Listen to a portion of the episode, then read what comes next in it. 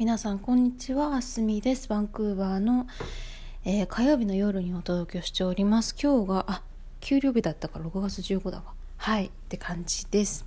そうなんです。あの初めてフルタイムジョブが出て半月ごとにあの支払いがあるんですよねうちのところは。結構いろんなところがカナダ多分2週間ごとなんじゃないかなお給料支払いが。うん。なんかねショックだったのがね20%以上あの税金もろもろで消えてたことがね、まあ、消えてたっていうかあれなんだけど、うん、天引きって言っていいのかな？なんかはーってなりました。世知辛い。まあでも日本でもそんなぐらいなのかな？わかんないけど。うんなんかバンクーバーはどうしても地価がと物価がすごく高いのでもう全体を上げないとあのお給料とかあもうね生きていけなくなっちゃうのでまあちょっと日本はね物価がなんかびっくりするから安かったりするのであとえー、地価も安いかなところによっては、うん、家賃とかね。まあその分人件費下げてるからっていうのはあるんですけどね。うんまあそんな話はいいとしてですね。はい今日はですねあの久々に音楽の話をしようかなというふうに思ってます。えっとこの間もう何週間も前なんだけどピアノで私が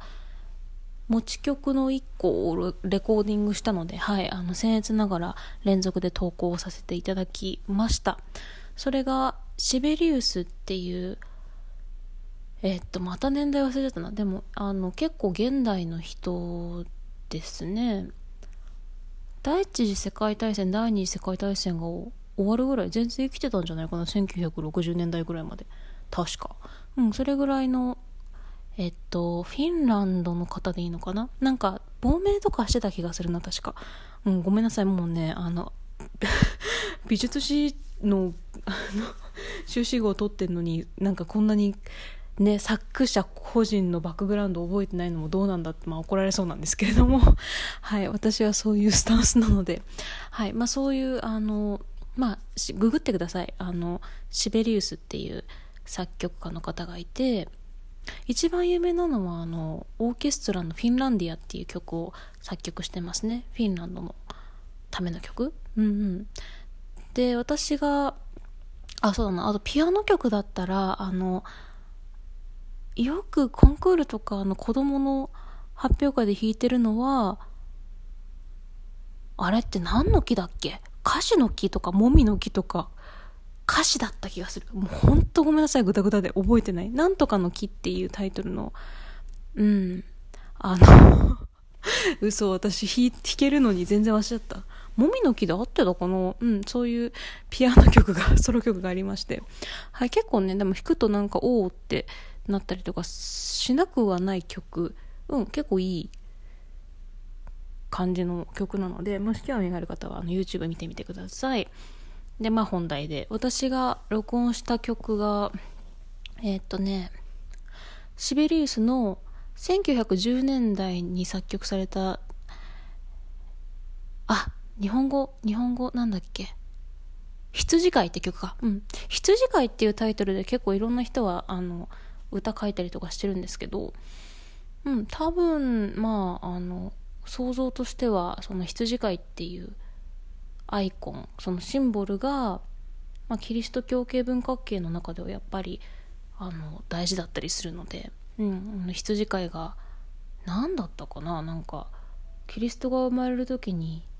空のなんか天使からお告げを受けるんだったかなそんな感じだった気がするけど、まあ、あとはあのキリスト自体が迷える羊をあの導いていく羊飼いみたいな、まあ、そういうあのシンボルでなったりとかもするので結構羊飼いってタイトルが多いんですよね。ドビュッシーのあの子供のためのなんだっけなんとかっていうのシリーズにもあるし。うんもうねごめんなさい。あの もう固有名詞が本当に全然覚えてないなすごいな。うんまあでも聞いたらわかる。はいそれでですねあの羊飼いっていうのをちょっと、まあ、録音させてもらって一回上げてみました。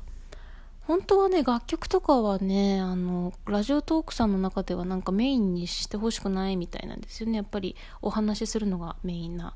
ツールなので。そう。ただ、私がライブでなんかね多分できるほど自分のキャパがないんですよね なんか喋りながらあの曲弾いてありがとうございましたみたいながちょっとねなんかできるほどの度胸があんまりなくて、うん、なのでまああのまあ試しに試運転ということで録音してあげてみました。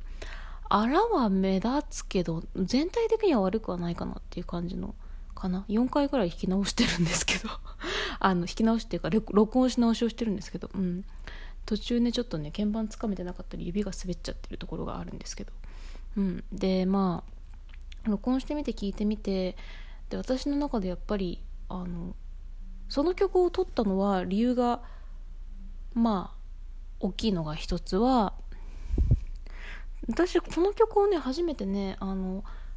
カナダではサポートされてないけど多分日本とアメリカでサポートされてる AWA っていうあれ何て読むんだろうアワって呼ぶのかな？あの、まあ、Spotify みたいな音楽配信アプリがあってでそこでたまたまなんか次どの曲練習しようかなと思って結構え聞いてたんですよ。私ランダムにあのピアノ曲とか聞いてあこれ良さそうって言ったら楽譜あの